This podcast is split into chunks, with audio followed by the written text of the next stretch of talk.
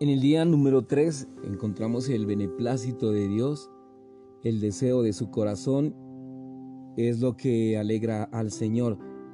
Eh, Dios está contento con la creación de la tierra, su reino será establecido en la tierra. Eh, Job 38.4, Mateo 6.10, Apocalipsis 5.10, 11.15 y Zacarías 12.1. Dios está contento con la creación del hombre y respecto a cada uno de los ítems que Dios creó, Él dijo que era bueno. Génesis 1, 4, 10, 12, 21 y 25. Pero en cuanto a la creación del hombre, Él dijo que era muy bueno, porque el hombre tenía la imagen de Dios, le había sido dado el dominio de Dios para la gloria de Dios y el reino de Dios. Isaías 43, 7, Mateo 6, 10. Eh, Dios está contento con la encarnación. Amén. Lucas 2, 9, 14. Jesús es el maravilloso consejero, el Dios fuerte, el Padre eterno, el príncipe de paz, para ser el gobernante único y el gobierno de Dios triuno está sobre su hombro. Isaías 9, 6, 7. Él es nuestro Salvador y nuestro Emanuel, el Dios hombre, aquel que está unido, mezclado e incorporado con el hombre. Mateo 1, 21, 23.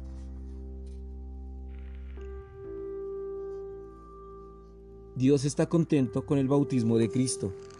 Cuando Él fue bautizado para comenzar su ministerio público, los cielos le fueron abiertos y aquí hubo una voz de los cielos que decía, Este es mi Hijo, el amado, en quien tengo complacencia. El Señor Jesús, al tomar la posición de un hombre normal, fue bautizado para cumplir toda justicia y para dejarse llevar a la muerte y a la resurrección a fin de que Él pudiera vivir, ministrar en resurrección. Mateo 3, 13, 17. Dios está contento con el Cristo resucitado, glorificado. Cuando Cristo fue transfigurado, como prefigura de su resurrección, he aquí salió de la nube una voz que decía, Este es mi Hijo amado, en quien me complazco. A él oíd. Dios se complació en la resurrección y glorificación de su Hijo. Lucas 24, 26. Dios está contento cuando sus hijos pródigos regresan a Él.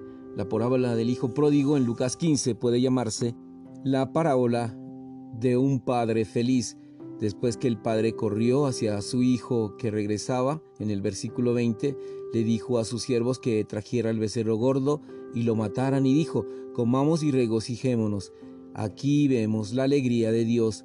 Dios está contento cuando su Hijo es revelado en nosotros agradó a Dios revelar a su Hijo en mí. Gálatas 1.15, 16. Y cuando somos plenamente introducidos en la filiación divina, Efesios 1.4, 5, esto cumple el beneplácito de Dios de tener muchos hijos para su expresión corporativa.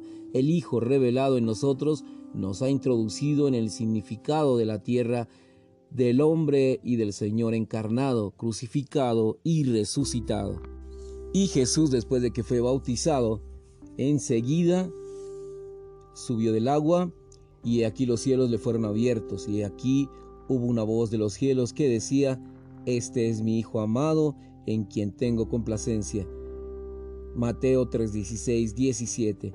Y en Gálatas 1:15, 16, agradó a Dios que me apartó revelar a su Hijo en mí.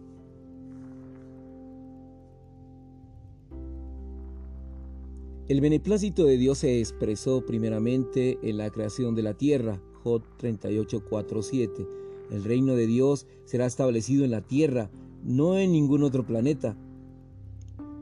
Mateo 6:10, Apocalipsis 11:15. El universo eterno, eterno será llamado el cielo nuevo y la tierra nueva. 21:1 de Apocalipsis. El reino eterno de Dios no estará en la luna ni en Marte. Eh, la tierra es el lugar donde reside su beneplácito incluso hasta la eternidad.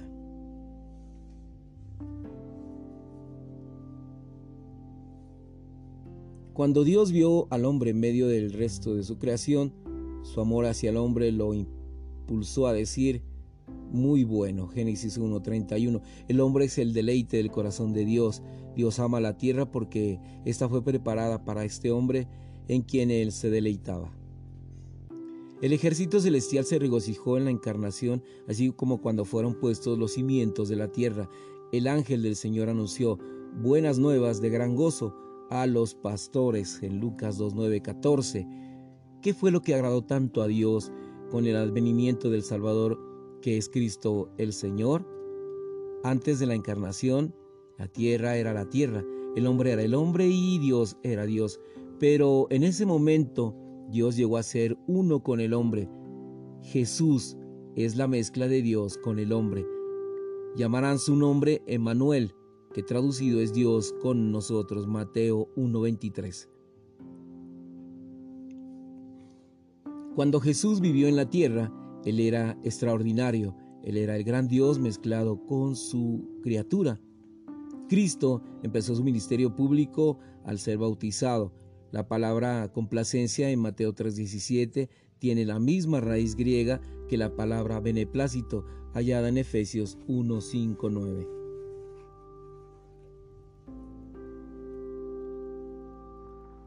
El Padre halló complacencia en aquel que se entregó a Juan el Bautista para ser bautizado. Al aceptar el bautismo, él de manera simbólica estaba aceptando la cruz. Vemos esto claramente en la pregunta que hizo a los hijos de Zebedeo un tiempo después. ¿Podéis beber la copa que yo bebo? ¿O ser bautizados con el bautismo con que yo soy bautizado? Marcos 10:38. Él usó la palabra bautismo para referirse a su crucifixión. Así, pues a los ojos de Dios la muerte de Cristo fue algo agradable Dios se deleitó en el Cristo crucificado.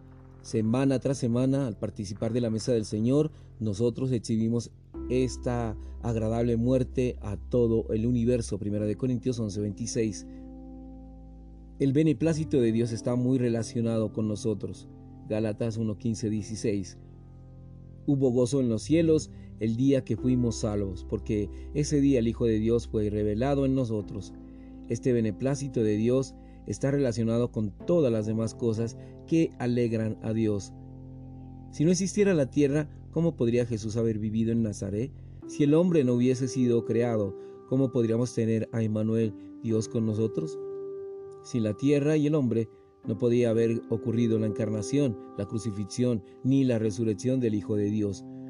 Fue al mezclarse con el hombre que Él llegó a ser el Hijo del Hombre, en lugar de permanecer únicamente como el Hijo de Dios.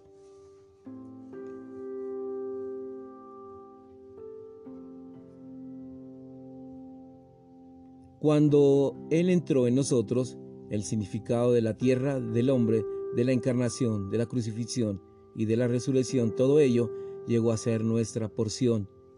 ¿Dónde está Cristo hoy? Él es universal. Él es el Dios, así como hombre, Él está en los cielos y en la tierra. Nosotros somos uno con Él.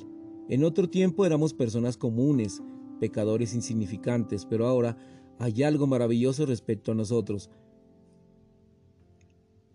Nos resulta difícil explicarles a los demás que nosotros quienes somos y también dónde estamos.